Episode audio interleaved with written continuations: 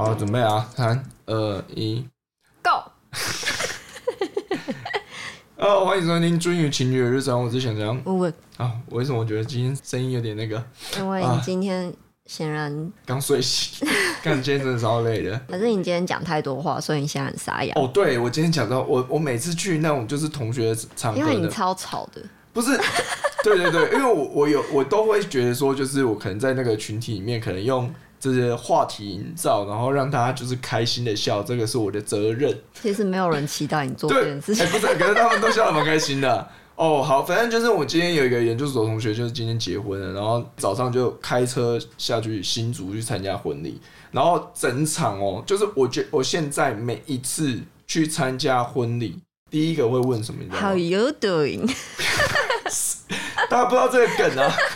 什么？我们这个年代都看过吗？什么叫我们的年代？我们这个那是我们姐姐那姐姐哥哥姐姐那年代、你有没有看过？啊，有有有，好，反正呃，你来来来，我们讲正经的，你觉得会问的问题是什么？你要生小孩了吗？不是啦，前面还要先，还是说，比如说你，哎、哎你现在在哪里？因为哦，对啊因为哦你们这么久没见面，同学超久没见了，我们今天才在讲说上一次见面大概是什么时候？应该是三年前的时候吧。大家都问说你在哪里嘛？不免俗的你会讲一下你自己负责的业务那范围，然后还有就是你负责的是什么东西嘛？而且你的而且你的公司比较冷僻，就是大家不会知道你在干嘛。对，重点是当我讲出来我公司的服务项目之后，应该应该有一些那个跟 p a r k e s 朋友他们知道说我公司是在做什么。那我讲完之后呢，大家通常会蛮有兴趣的，哦，对对。然后我就觉得说，每一次我都会觉得自己很像在那个地方场合去推销任何东西，我就觉得说我真像电天生的业务嘴。莫名其妙，这根本跟不关我的事情啊，虽然你介绍业务进去，你会有业绩奖金吗？完全不会啊！我是做行销我不是做业绩。应该要跟你主管说，谈了这么多进来，应该要帮我加一下业绩奖金，呃，好，拜托。拜托，白痴哦、好了，然后反正就是今天去参加婚礼嘛，大家现在看到我的时候，就是通常会，哎、那你婚礼到底准备的怎么样？阿仔，对我每次遇到这个问题的时候，我都完全不知道该怎么回答。，不要问，不要问。你又不能说啊，干哦，都都已经用完了啊，都已经用完了，我现在就是在等那个时间到而已啊，你不能这个样子啊，所以你有弄完吗？还没弄完啊，怎么可能弄得完？婚礼那事情那么多，我现在超级焦虑。我什么事都没做，对，你知道，只有负责保持心情愉快，然后减少他的心理对，负担。这是文文的职责，但我是真的做的很棒。对，我焦虑到前几天，我就跟我婚姑说：“哎呀，我真的晚上睡觉的时候，我一直做噩梦。你知道我，好，我跟大家分享一下我前一个做的噩梦。我在有一天跟文文早上起来的时候，就跟文文讲说：，哎、我做了一个噩梦，因为我们婚礼是晚宴，理论上依照排程，我们大概两点就要开始化妆。然后呢，我就不知道，我就晚上睡觉的时候做一个噩梦，就是宾客所有人都坐在我面前，就是在那个演讲厅那种大教室，嗯一排一排这样坐、哦，然后所有人都到了，然后我在最前面的那个讲台那边，我开始在分大家的东西，我分不完，然后大家所有人眼睛瞪着，都在看着我在处理这件事情，然后都在想说到底什么时候开始，然后我就超紧张，我傻眼。然后重点是三点半了，文文还没出现，还没开始化妆。我想说，靠背啊，今天就要婚礼啊，你们说还没出现搞？不好我逃婚呢。傻爆眼，真的是非常非常焦虑。但是其实我们有婚顾，然后其实他可以不用，就是每件事情都要这样抓着这样子。对，然后我们的婚顾，因为婚顾是我朋友，然后他就是对，也有说其实你不用那么紧张，然后我也会准备细流表，然后我都会帮你弄得好好的。对，就是我前几天真的焦虑到，就是我直接准备一个细流表，然后各个厂商在那一个时间点可能要做什么事情，我都全部先把它打上去，然后我就传给婚姑，婚姑就说：“ 你干嘛那么紧张？你要请婚姑哎、然后我就说：“不行，我真的太焦虑，我真的想知道所有发生的细节。他是有在尊重我的工作就吗？我讲，嗯对啊，我我就比较急一点。然后最近就是文文就贴给我一个 IG，我被那个 IG 广告投放，然后我会点进去看，是因为他说这是一间有猫有酒的推拿。我昨天去了，我这跟真的跟大家非常推荐，就是环境的部分，它不是像一般的那种国术馆那一种，就是店里面有妈妈上岔道，有三段啊，这个我不知道 啊，你，不知道吗？我不知道呃，双节棍，周杰伦。哦好，我看那个广告的时候，也是觉得说它整个空间感觉蛮明亮，然后蛮舒适的感觉。对，然后反正我就是去瞧，算是整脊啊，因为他好像应该是有物理治疗师的证照，然后他就是帮我瞧我的脊椎跟我的肩颈，超级无敌痛。你以为我要讲爽对不对？反正本来一开始是我自己也想要去整骨，然后但是反正他就是腰痛，所以我就推荐他先去一下。对，然后我跟大家推荐几个点啊，就是第一个，它环境非常舒服，然后第二个的话是那个整脊师他声音非常温柔，他是个男生，然后穿的就是 就是很文青的样子，然后非常非常温柔，他就是说你趴下，不，不不对，对，他说我要来喽，好，然后再来的话，就是因为他发现我那个脊椎真的蛮严重的，我原本只是预定那个半个小时的半身推拿啦，然后他额外又再帮我加时间，然后来去把它稍微调好一点。我们会在那个徐主任那边贴上这个 IG。然后，如果大家有兴趣，就最近如果真的觉得说，哎，肩颈酸痛，然后还有你的这个骨盆的部分的话，因为其实久坐的话，骨盆都会前倾啊。呃，如果有需要的话，你们可以呃直接私讯小盒子，然后跟他预约时间，非常赞，我会回访的店家。OK，好，那我们进入今天的主题。我们之前应该有在其他集数有隐约的提到，就是说，哎、我们大概在一起不久之后，发现文文他有一些忧郁的倾向。应该说我忧郁的倾向这件事情，我应该算大三到大五的阶段，就是大概知道这件事情。然后因为我有写手账的习惯，然后嗯其实都有记录自己一些状态比较不好的时候，然后就是包含说很常态性的会失眠、焦虑，然后我甚至很严重的时候，我是没有办法离开自己的房间的。我会站在那个大门口，然后我可能已经逼自己，就是出门的准备都已经做好，就是我包包也拿了，然后鞋子也穿好了，然后衣服也换好了。但是就是我在那个大门前面的时候，我就会全身都冒冷汗，然后很焦虑，然后没有办法打开门走出去。甚至就是我大四那时候延毕是因为统计又被挡了，对，然后是而且统计修两次，我修四次，呃，看，我是惊奇四四修人。对我大四那时候会再被当，就是因为我期末考的时候，我直接焦虑到没有去考最后一次的那个考试。嗯，要不要形容一下你那时候焦虑的感觉？反正就是在那个自己心里的拉扯，觉得自己应该要去，还有自己去了也会把它搞砸，然后但是还有我应该要负责任，我应该要。即便会搞砸，还是应该要去应对这些事情。但是就是这种情绪拉扯的那个对心理状态的消耗，其实是很巨大的。对，所以我就是有很强烈的那种动弹不得的感觉。然后对统计被当那个时候，我还有去，不是要跟老师说哦，拜托你不要当我，让我毕业。我就是只是想要让他知道说我有这个状况，然后不是真的故意要翘掉考试。哦，你有跟他讲哦，就是我有去跟他讲，但是我也有跟他说一下，就是因为我觉得那一堂课的那个评分制度，让我觉得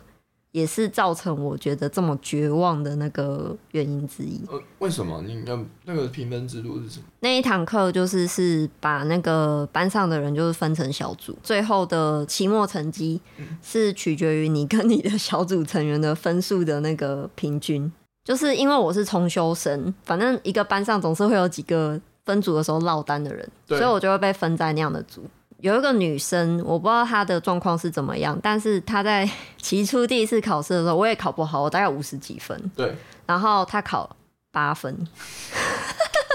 直接直接宣然后判进地狱然。后我们那个时候就是其他人也没有考到很好，但是就会觉得说干白痴哦、八分太扯了吧，我们要怎么救啊？然后就是有去跟老师抗议一下这件事情，因为我还是有考到五十几，如果是我自己的分数，我可能下一次考个六十出头，我这样加起来平均就有六十分了。然后，但是老师这个制度的用意其实是要，反正就是要让大家互相共好嘛，对啊，大家互相帮助嘛。可是八分怎么救嘛？无论这个制度到底好不好，但是其实我觉得大家在求学阶段里面或多或少有因为分组这件事情，可能造成你一些困扰甚至焦虑的原因。对啊，对，因为像包含像我大学的时候，我其实非常不喜欢分组，因为我都会觉得说我一定是超讨厌分组，落单的那一个。我也是。对，就是你会觉得你是在这个群体里面，可能大家不会找你的那一种人。反正就是有跟老师学习书的时候讲这件事情，但老师那时候态度还蛮强硬的，就是觉得说你们再努力一下、啊，干嘛的？就是因为这样，我也觉得说太绝望了，然后我期末就真的不想考。然后，但是就是去跟老师讲到这个状况的时候，老师就讲说，那你知道你起初跟你同组的那个女生，她后来在期末考前，她就申请退学了吗？你看那个问题其实自己解决了，你应该要坚持到最后才对。他的讲话语气其实是比较温柔的，对可是就是我我那时候听了，就是对这个老师的印象就变得非常非常差。大家或多或少在生命中会遇到一些你觉得你已经很努力，或者是你就算很努力，但是没有办法掌控的事情，没有办法影响的事情，对吧？有一些人他可能会选择啊，反正就是就这样子、啊，我就烂，呃，对啊，我就烂嘛，或者下一次他就把它搞回来，他调试的这个过程就会非常快速。嗯，但你显然不是，反正我觉得说很多因素，然后有影响这种调试的能力。那你有比较明确的可能哪一个时间点，反正就哪一个时期，让你特别容易会就是往不好的方向想嘛，或者有这种容易陷入这种忧郁的状态？比较有感觉自己是有陷入到这种低潮状态，就是包含说我大二升大三的时候参加一个营队，然后就是有认识了一个男生，就是因为那个男生，然后我开始陷入比较，混我开始比较容易跟异性陷入比较混乱的性关系。哈，等一下，我没有预期到会往这个方向走、欸，傻爆眼。OK，好，OK，那、你不知道这件事情吗？我应该知道，但我没有想说，哎、奇怪，从这个地方会直接砰，就直接咻这样过去。好，没有，你继续讲，你继续讲。因为对我来说，就是很混乱的性关系是带给我一个自我价值感低落的一个很重要的元素之一。就是首先我会比较喜欢一对一的关系的，嗯，就是我会希望说很重视这个人的时候，那个人也同样重视我，然后我希望是男女关系是这个样子。但是就是有时候你跟人家只是在肉体上发生关系的话，然后你会有一种就是觉得说我为什么要这么犯贱？然后其实我们也不是要谈恋爱，然后但是我却好像很在意那个人对我的关注程度啊，或者是好这边太乱了。没有没有，呃我可以可以理解一件事情，就是说你一开始觉得说好，反正我们就是原原则上就是肉体关系嘛，不会有任何的感情因素。但是当你有这样的亲密关系之后，你却自己情不自禁陷入一个想要占有对方、想要嗯对对对占有对方关注的这件事情的欲望。而且我那时候还会有那种自暴自弃的想法，就是说，至少在发生关系的时候，我可以得到一个男人的关注。中间有遇到，就是说，我觉得只是男性朋友，然后我知道他喜欢我，但是我被性侵，虽然就是不是说完全的，但是就是有这件事情。对然后我有因为那件事情，就是尝试做更多的，就是跟不同人有性关系。我现在回头看，会觉得我那时候应该是在尝试让 casual，就是随意的跟人发生性关系这件事情变得比较你刚刚是想要讲说 casual 感吗？是啊，你是不是想用 这 casual 个？casually have sex，哦哦哦 Casually have sex，原来是英文啊！是太酷 OK 了。对啊，就是我觉得我那时候在尝试做一件事情，是让跟人有性关系这件事情变得不是那么一件大不了的事情。这样子的话，我就不脏了。就是、哦对哦那我们稍微理清一下哈，基本上就是你在经历过这个关系之后，中间发生了一个事件，叫做你对这个男生可能，比如说你就只是觉得他是朋友的关系，然后或者是你跟他很要好，嗯，但是发生了被性侵这件事情，那嗯你的当下的意识里面，或者是你当下的想法是说，因为我之前的所作所为，给大家的印象是我就是可以很随便的，对啊，对啊，对对对，就是然后我给人我很好上的那个感觉。然后在那一个情境之下呢，对方可能是你一个很信任的人，他也认为就是你是那个样子，所以他就做了这件事情。在这件事情发生完了之后，你的自尊又变得更低落，所以你必须要透过一个方式叫做好，那我就把这件事情变成是一个常态化、例行化。我自己是掌握这一切的主控权，然后我是自主意愿下去做出，就是跟大家发，呃，就是也不是大家，就是跟其他人发生关系。在这个状态之下呢，我有自己的选择权，所以我不脏。对对，但是现在有办法回头看这件事情，然后把它讲得这么清楚，是经过好几。就是好几年的好几年的时间练，呃，对也不是训练，训没有训 练没，有训，好几年的训，就是一直在我我那个，就是他发表演讲，呃有一个讲稿没有的，经过很长时间的心理治疗啊，对对对。对啊。好，那我们把时间轴拉回来，就是在这个之前，我们认识之前，其实就发生这件事情。对，好，然后那大家可能会觉得说，嗯我在听到这些的时候，可能有点惊讶或者怎么样的原因，并不是在于说我好像第一次接收到这件事情，其实不是，因为我们两个算是比较开放性的沟通这些东西。上一集的话就是大家开开心心嘛，但是嗯直接进到两性的关系之后呢，我是怎么发现文文有这样的状况？第一个的话就是，呃，像刚刚我们就说，他其实很容易呃睡不饱，或是睡不好，会睡不好这样子的状态失。眠，对对对，然后我自己被吓到一件事情是，我跟你讲，那超恐怖，因为我们以前是做那种三米六挑高的那种阁楼房哈，对，然后有一天呢，我就是睡睡睡睡睡睡，大概三点多的时候起来，发现呢，我旁边那个女人她坐起来了，然后开始发出无声的哭泣，我哭是没有声音的，因为哦我要哭了，啊，就是干的等下有声音怎么办？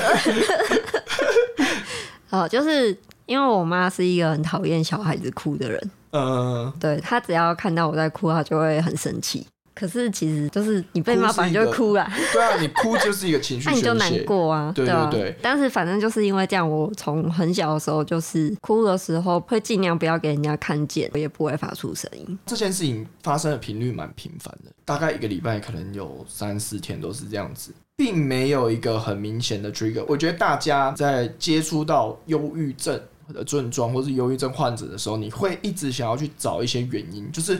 到底为什么？因为我们之前在刚开始认识那个时候，我们其实很容易会有莫名其妙的争吵。嗯，这莫名其妙的争吵，其实还没有任何争点，就是呃，比如说假设好，我今天只是下班回家跟他分享一个在职场上面发生的事情，然后他听到这件事情之后，他就会觉得说很难过或是很低落。至于说为什么低落，是我讲错什么样子的话呢？这个东西不一定有一个原因，他可能只是觉得说。因为你分享这个在职场上面的一些东西，那我跟你不一样，因为我到现在还在念书，我在考试，就是我觉得说，我们刚交往的那一年，刚好就是是我从大五毕业，然后我本来上台北是要开始工作，但是就是被叫去，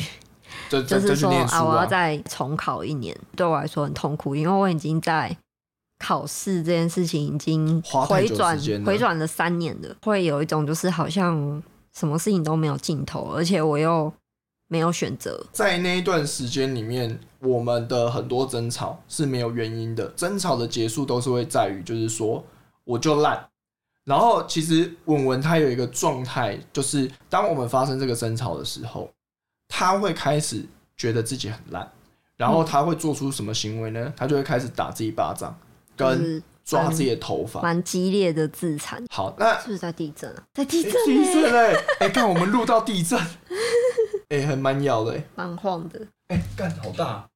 还在震哎。我们要躲到桌子下可。能要哦，看，真的哦，好正哦！来来来，插播一下，干嘛录录一录遇到他妈超大地震，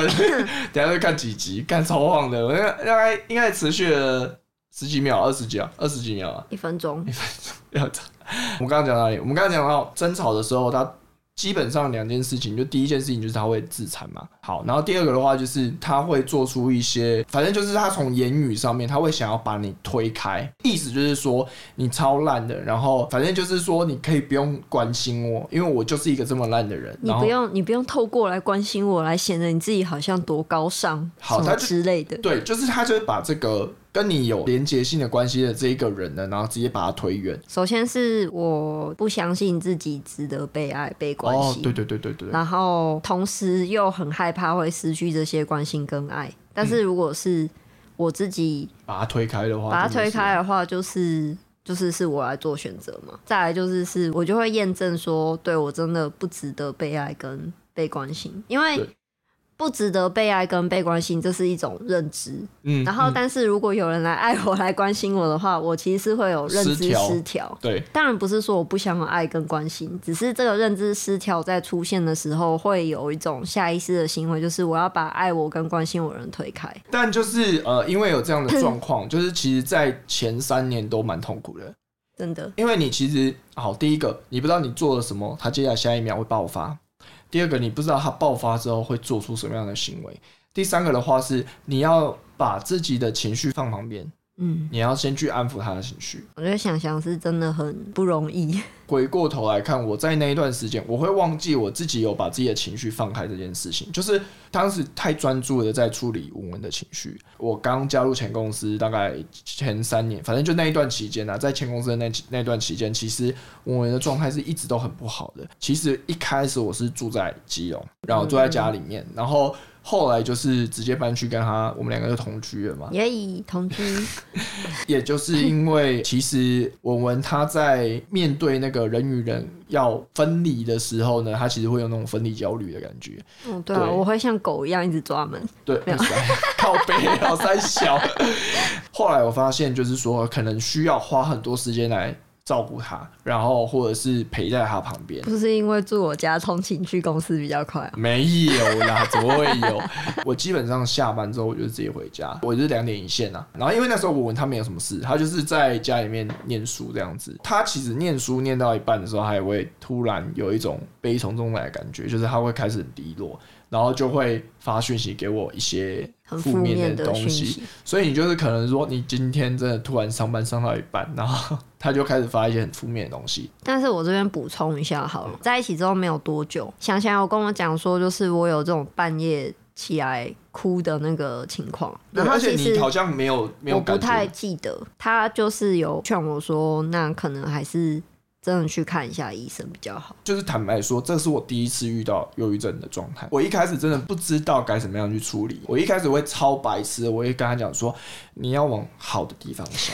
妈超低能的，这个真的是超低能的。大地雷，因为他就是没有办法。他说：“我也想啊。”对，他就没有办法。你以为我不想哦？你以为每天自暴自弃很好玩吗？对，但后来就是慢慢调整成就是陪伴嘛，然后或者是听他宣泄这件事情。然后后来我。就是发现这个状况真的太频繁了，我就跟他讲说，好，那不然你去找专业的协助，因为我对这件事情是真的比较开放的。我当时也没有想到说，就是赶快快跑快跑这样子，快逃。对，但是那时候没有这个念头，就是那时候只是觉得说，好，要陪他一起去把这件事情解掉，不要让他一直呈现在这样的状态，所以就劝他说去找智商。然后或者是那时候还是觉得是只有智商，因为我那时候对心理那时候还不太了解啊。对啊，对啊，就是大家会觉得说哦，我去看精神科。对，那时候还不知道证明叫身心科。对，然后会觉得我这样就是要去看心理医生。我自己是还是会蛮推荐，就是说，其实你不用特别觉得自己的症状到。多严重才需要去做这件事情，而是如果你今天觉得你那个情绪一直没有办法处理，自己一直走不出来，或者是你觉得你一直从在那个回圈里面的时候，我觉得大家大家就是如果有一个感觉，就是你好像卡住卡很久，这种感觉的情绪，如果维持一个月到三个月以上，那你真的必须去找专业的那个咨询。好，但是其实你有时候你会忘记，就是你发生完之后你会。我没有，我会没有意识到自己有那么严重，因为我自己看自己就会觉得说，你就是太笨、太蠢，然后又不肯努力，然后太懒，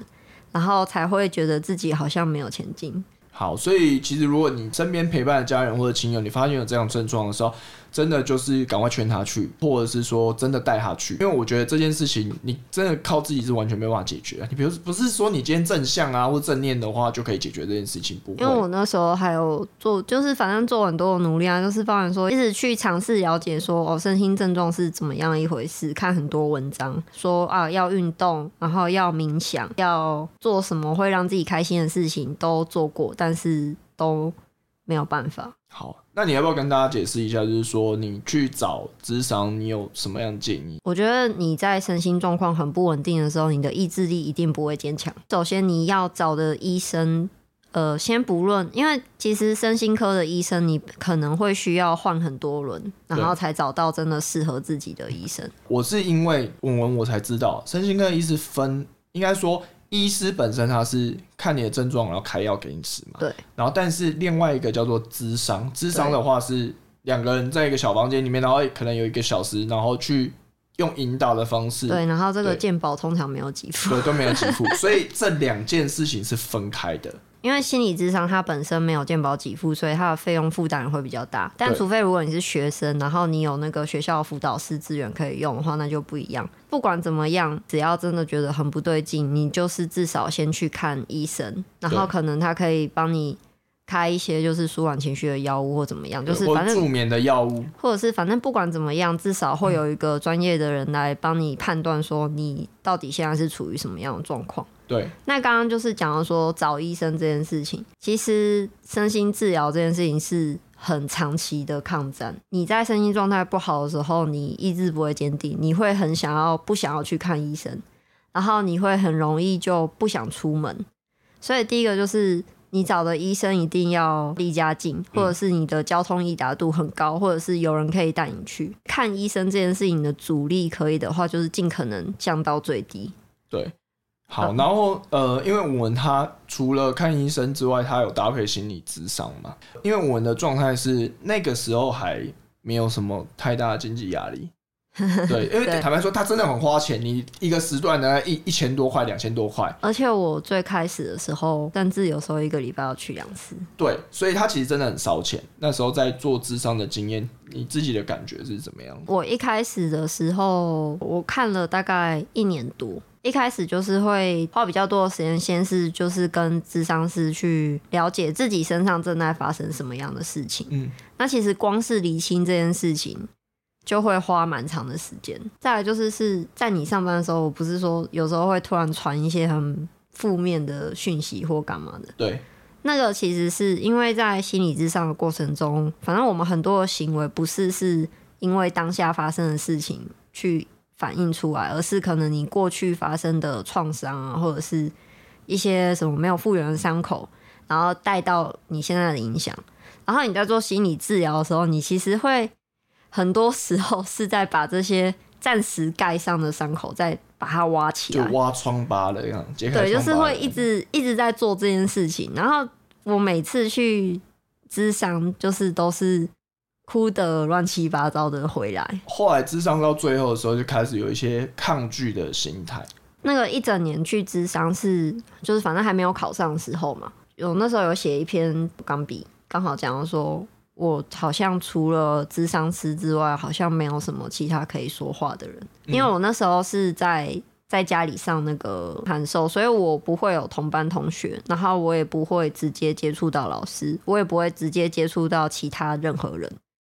所以我就是是处于一个非常非常社交封闭的那个状态，但是到那个考上之后，就是那时候会开始比较抗拒再回去职场。就是第一个就是哦，因为刚到一个新环境，然后好像有认识一些人，然后就觉得自己状态好像稍微好一点，然后又觉得说我每次回去我都要再去挖我以前的伤口。那时候有一个心态就是说，我知道我过去受到很糟糕的事情，然后受过伤，那又怎么样？我又不能去。解决那件事情。现在就是好好面对现在的人生，这样子不就好了吗？那时候我就是有一直想要劝他再回去职场嘛，但是他就是觉得说这件事情没有办法解决我现阶段要完成的问题。后来这个沟通就不了了之，后来呃文文就就暂停蛮长一段时间。呃，就后面都没去了啊，哦就是大概只有一年而已。对，好，我这边要讲的就是，其实不一定代表说这个智商是他本身犯了什么错，或者是这件事情本身没有效。因为呢，我们其实，在前两年的时候，我跟文文自己本身也有一些伴侣上面的问题，所以我们有一起去做伴侣智商，这个我就觉得蛮有成效的。好，所以其实以智商的角度来说，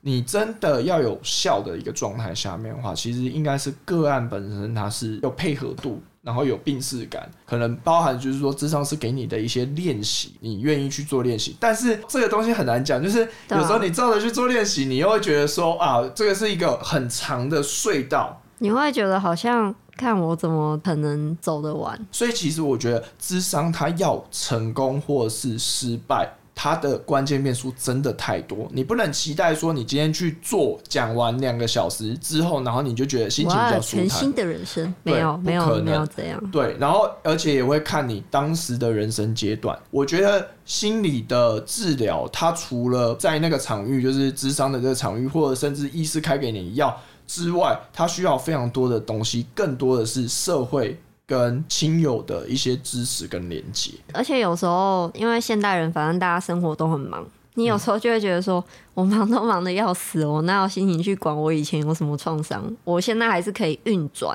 对，那不是就可以了可以的？吗？对，可是呢，就很像是你如果是一台机器，然后你里面其实有一个那个齿轮不合的那个零件在里面，然后你其实现在还是好像还是勉强可以运转，但是那个尺寸不合的齿轮你没有去想办法把它给换掉，没有想办法去把它修好的话，你总有一天你还是会报废，或者是你就会无预警的你就没有办法再继续动下去。嗯好，现在这个时间轴是来到他已经考上研究所了嘛？那时候在他硕士班的时候，我们两个是有很明显差距的，因为坦白来说，我们他还有另外一个地方是，他会去跟我比较，啊就是他会觉得说，你都已经在上班，为什么我还在念书？嗯，我现在看就会觉得蛮不合理啊，就是我怎么会想要一口气就可以追上你？对，也也没有必要追上我。对啊，啊，如果我随随便便追上你啊，你的努力算什么东西？对，但我觉得这件事情后话。但其实我是要讲说，就是因为有这样的状态，所以其实我们那时候在呃，我们硕一的时候，刚刚其实有提到的说，他以为他自己好转嘛，但其实那一段时间他还是非常的不好。最前面提到的。关在房间不去上课，然后开始呃要出门的时候就开始颤抖，我是突然而然就陷入一个低落的情绪，然后开始自怨自艾你。那时候好像还有什么用头撞门哦，对，然后哦，就好可怕哦！你怎么没有跟我分手？我真的傻爆眼。好，就是这些东西都还是发生，然后而且我觉得没有好转啊，他自己也觉得没有好转，所以他才会开始觉得说这一切都是徒劳无功。中间有一个其实我们两个都印象非常深刻的状态，就是我在前公司的时候，然后有一次尾牙，那个时候是我加入公司第二年的尾牙。那一天呢，等那个开场的时候，我们就在传讯息，然后就跟他讲说，哦，我们今天在这个地方，好，因为那个厅就是在那个那个叫什么，卷花石呃，大石点华，哦，对，大石点华的有一个全川石花厅，啊，那个字念全吗？对，全全川石 全尾家全。川石，对，然后在全川石花厅卷川那边石花，撒爆眼。好，那因为那个场地就是蛮特别的，所以我就拍照跟他讲说，哦，我们今天在这边办这样子。然后原本开开心心吃着火锅，搭着火车，好、哦，没想到一转眼就被马匪劫了。经不起。傻眼。好，反正就是突然画风急转直下，他就突然觉得很低落。为什么他做了那么多努力，然后没有办法像其他人一样，可能就已经在职场上面小有成就了？反正我那时候对自己就是觉得说我就是一个废物，我连当个正常人都没有办法。对，然后就开始非常激烈性的，比如说什么我去死啊，然后什么什么之类的这样子。然后我那时候就觉得已经快要开场，而且他是主持人，我不是主持人，你一直记错，我不是主持人。那那天我不是主持人。好，那一天的状况是这样，就是我们已经坐定，然后准备要开场，然后我就看到那个讯息，我就反正我先跟我主管说，我我可能要先走，因为那个我问他在情绪的状况就蛮蛮严重的，然后这样子，后来出来外面就是招计程车的时候遇到我老板，我就看到老板说，不好意思，因为真的这个是紧急状况，我我可能要先走，可能没有办法在这边。尾牙哦，各位尾牙哦，抽奖呢，而且而且他那天是要拿最佳员工奖，我后面事后才知道啦。嗯，我就坐电车，就是直接从内湖，然后那时候冲冲回那个大安区嘛。然后因为那天我好死不死没带钥匙，他就把我锁在外面，在外面等了大概十几二十分钟吧。后来他才把门打开，然后他就大哭嘛，然后就安抚他。后来才发现说，哎，他已经有那个割腕，但是他只是割。轻轻的一刀这样子，三刀，三刀。好，呃，我这边还是要提醒一下，就是如果假设有这样的状态的话，其实理论上你是必须要，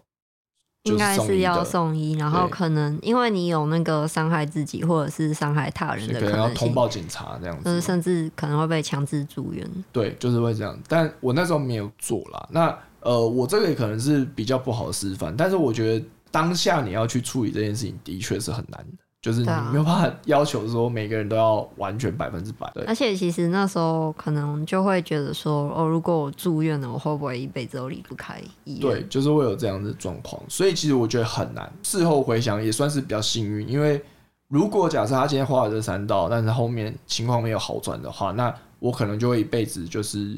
觉得很愧疚，因为我我很难讲说应该有什么样的。就是其实这种。精神压力是真的还蛮大的，对。然后你你其实也很难做，就是什么是正确的判断，什么不是。然后其实最近有在聊说，就是你从原本可能很容易陷入低落的时期，到现在你真的是一个比较好的状态，中间那个转变到底发生什么事情？就是我在那个大学毕业，然后要重考研究所那一年，其实算是很社交孤立的状态。就是我周遭是没有人的，只有想想在，然后还有我的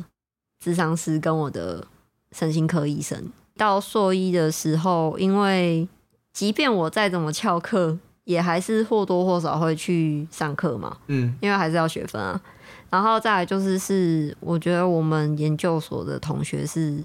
真的是是最棒的，是最棒的，尤其是那个汉哥，嗯，跟那个芳芳还有。亚兰他们，嘛都都是好，都是啊，他们都让我觉得说，等一下，我喝个水，因为我我觉得我有点像是在把你推开的时候那种做法，我都会让大家知道说我正在面临心理治疗这件事情，有点像是啊，如果你觉得跟我相处会不自在，那你不要靠近我。但是就是大家都是被推不开，大家都是是表现出就是说。哦，那我知道了。哦，我记得汉哥之前跟你发生过一件事情，嗯，就是你第一堂去上的时候，然后就是在那边上上上上，然后就第二堂就消失了。然后因为那一堂课呢，就是同学很少，然后老师就发现说，哎，奇怪，那个文文怎么不见了？然后汉哥就说，哦，没有啊，他他身体不舒服了。然后其实其实文文是在那个隔壁对研究室在睡觉。可是我忘记那一堂课我是状态不好，还是我只是普通的想睡觉。呃，状态不好，我们先都一律讲状态不好。OK，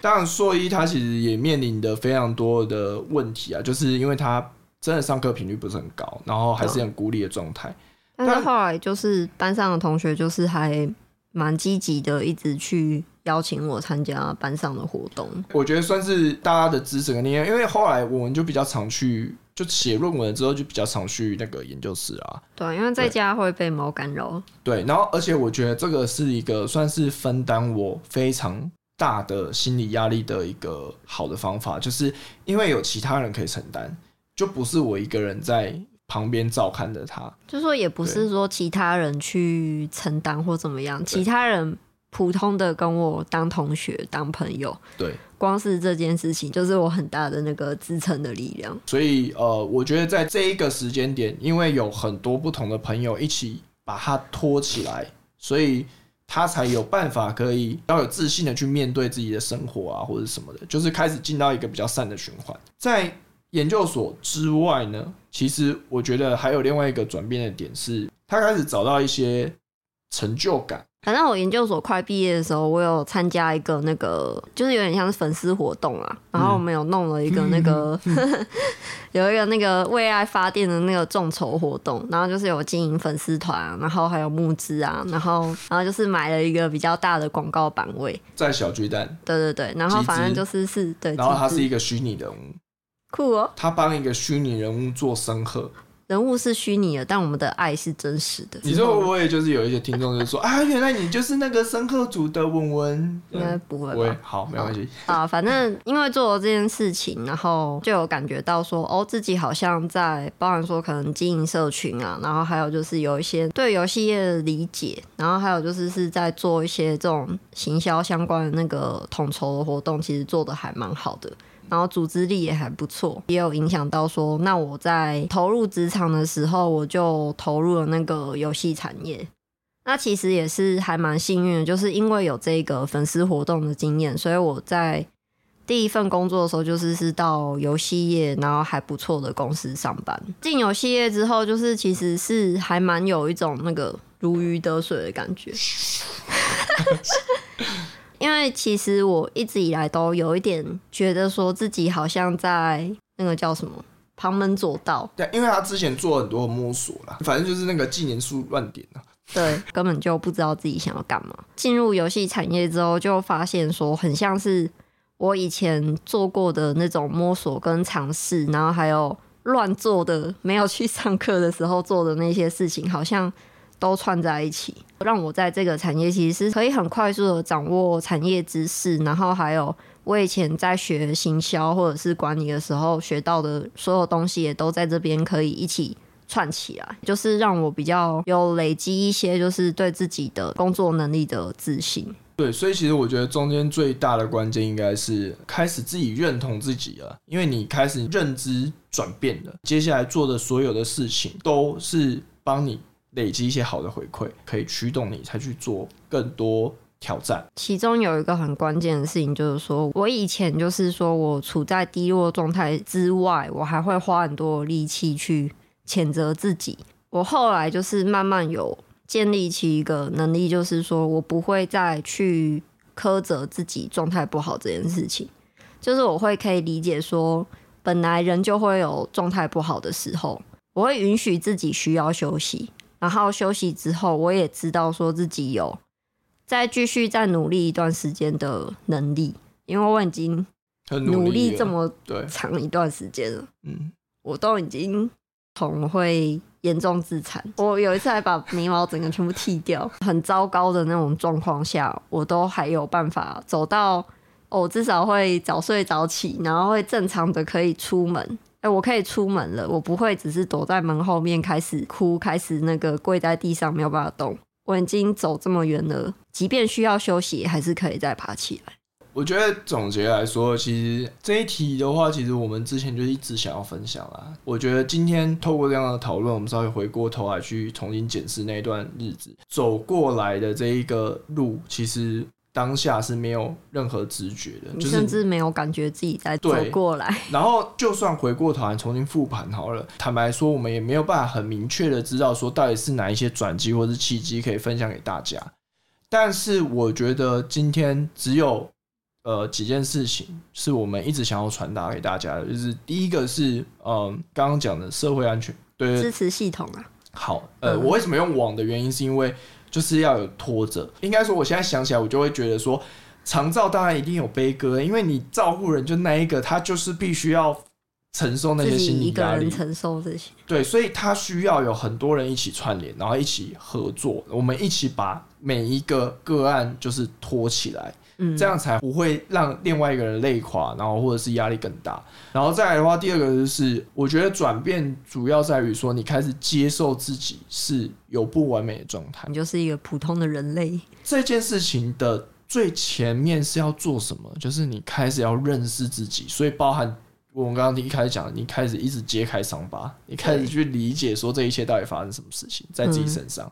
但是这个过程是很一定很痛苦痛苦，一定很痛痛苦，而且你甚至有可能会影响到你的日常生活。对，这个是我觉得两两个是我觉得今天可以总结给大家的一些分享啊。然后这一集也是希望说可以给大家一点力量啦，就是。当你今天真的经历到低落的时候的话，其实我觉得这件事情很鸡汤，但是我觉得这这又是很真实的。你看我们刚刚分享，就是你所有过去做的，你每一分每一秒的努力，到最后它会在某一个时间点，你就会突然想到，就是说，对，这是因为我之前做了什么，所以现在才会这样子。对对，但你在做的过程，你完全不会知道，你只能相信你现在做的每一件事情，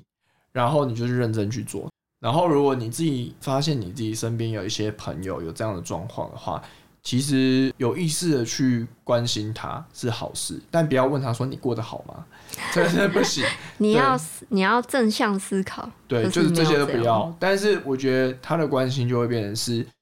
可以跟他聊聊天，聊聊他最近发生什么事情。普通的跟他交流，普通的当他的朋友。对。就是我觉得其实是很重要的。对你只要当愿意当他朋友，我觉得对这些人来说都是非常好的支持。那如果大家听完有什么样的反馈的话，或者想要跟我们聊聊的话，也可以私讯小盒子，然后或者是说在我们的 Apple Podcast 去做五星留言。OK，那这集就到这边，我是先讲，嗡嗡，拜拜。不。